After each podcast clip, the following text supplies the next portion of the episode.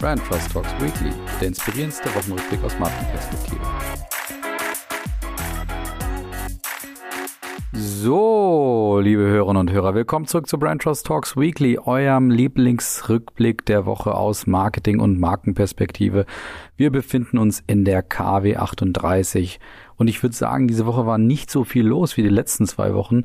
Trotzdem habe ich natürlich wieder einige schöne Themen für euch vorbereitet und rausgesucht. Unter anderem eine Gen Z-Studie der Unternehmensberatung PwC.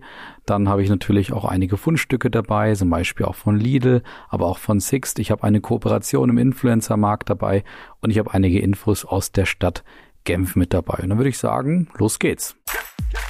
Wir starten mit der Gen Z-Umfrage von PwC, die nämlich 1000 Bundesbürgerinnen und Bürger befragt haben, und zwar im Alter von 18 bis 25 Jahren, was ihnen denn im Bereich ihrer Kaufentscheidungen wichtig ist. Und da war mal zuerst die Frage natürlich, was sind denn eigentlich die wichtigsten Kriterien bei einer Kaufentscheidung? Und da hatten die Bürgerinnen und Bürger, die befragt wurden, beziehungsweise die Gen Z eben gesagt, 41 Prozent für die ist das Thema Qualität das Hauptkriterium. Auf dem zweiten Platz landet dann das Thema Preis schon mit 34 Prozent und auf dem dritten Platz mit nur 8 Prozent landet das Thema Nachhaltigkeit. Interessant ist auch, dass die Marke alleine nur für 5 Prozent der Gen Z-Befragten hier der ausschlaggebende Faktor bei der Kaufentscheidung ist. Kann man natürlich immer diskutieren, was ist überhaupt eine Marke? Marke kann ja auch schon das Qualitätsbündnis zum Beispiel repräsentieren und damit auch in diesem Kriterium mit integriert sein. Aber lassen wir mal so stehen, wenn es wahrscheinlich nur um das Logo, nur um das Aussehen etc. geht, was ja auch für einige eine Marke bedeutet, dann kann man vielleicht die fünf Prozent hier auch nachvollziehen. Auch wenn das Thema Nachhaltigkeit nur auf Platz drei landet mit acht Prozent, haben innerhalb der Studie trotzdem zwei Drittel, nämlich knapp 65 Prozent der Befragten eben gesagt, Nachhaltigkeit spielt eine Rolle beim Einkaufen.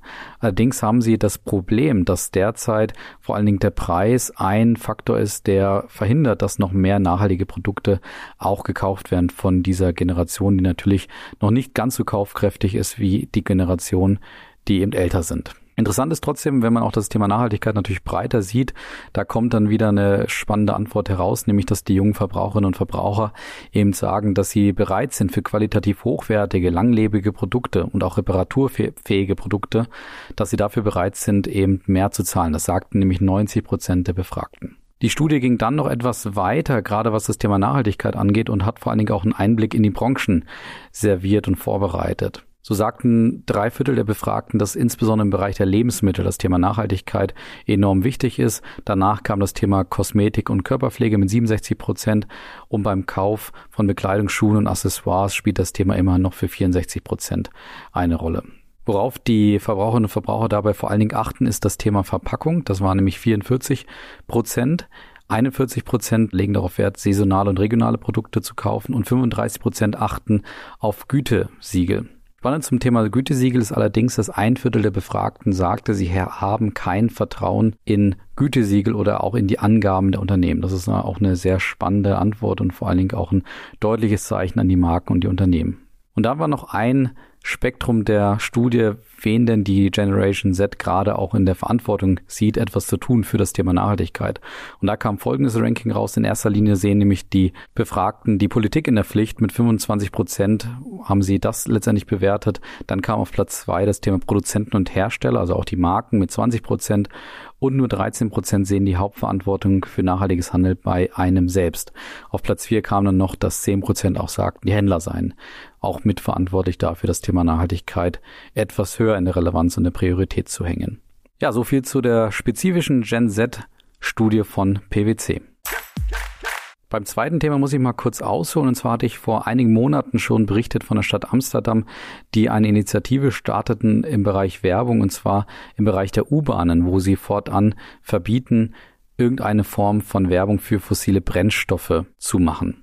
Und jetzt folgt die nächste Stadt mit einer Art Werbebann, allerdings in einer deutlich härteren Form, und zwar die Schweizer Stadt Genf. Genf gab nämlich nun bekannt als erste Stadt der Schweiz vom Jahr 2025 an kommerzielle Werbeplakate im öffentlichen Raum komplett zu verbieten. Und damit folgte man dem Anstoß der Volksinitiative Null Werbung, die seit vier Jahren dafür kämpfte, dass eben in bestimmten Stadtteilen, insbesondere in Genf, Plakate und Werbewände nicht mehr derart installiert werden, weil sie vor allen Dingen zum Beispiel auch schöne Blickwinkel und Perspektiven auf die Natur verhindern würden.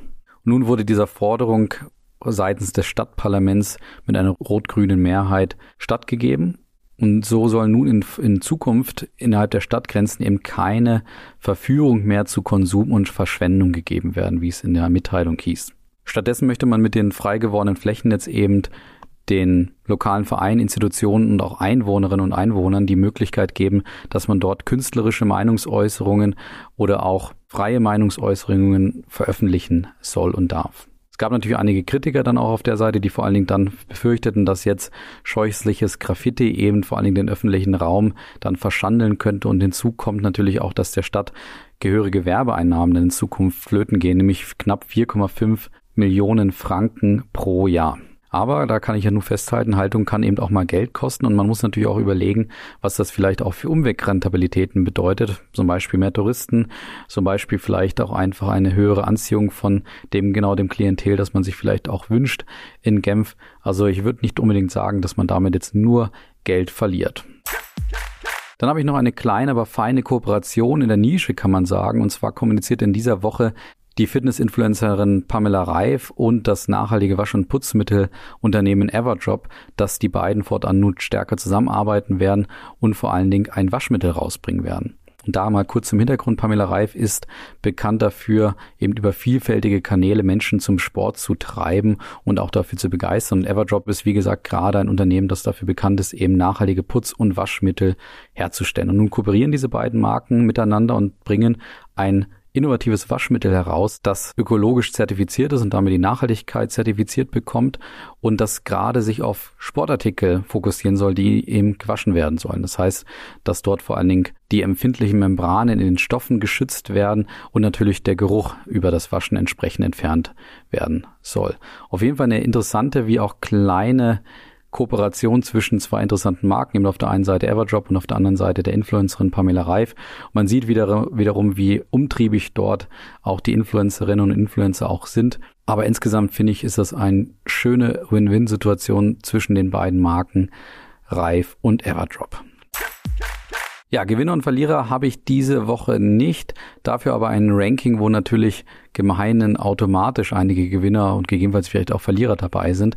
Und zwar geht es bei dem Ranking um eine Auswertung von LinkedIn, die die 774 Millionen Mitglieder weltweit analysiert hat vor dem Hintergrund, was interessante Startups gerade angeht und eben mal untersucht hat, welche Startups sind denn gerade insbesondere bei den Mitgliederinnen und Mitgliedern angesagt. Dabei hat LinkedIn vor allen Dingen die Mitarbeiterzahl, die Interaktion auf der LinkedIn-Unternehmensseite, aber auch die Profile der Mitarbeiter angeschaut und auch geschaut, wie interessiert sind denn die Mitgliederinnen und Mitglieder an den Jobangeboten und auch wurden nur Unternehmen berücksichtigt, die erstens deutsch sind, die unabhängig sind und in Privatbesitz sind und die mindestens 50 Mitarbeiter beschäftigen und zudem auch nur höchstens seit sieben Jahren bestehen.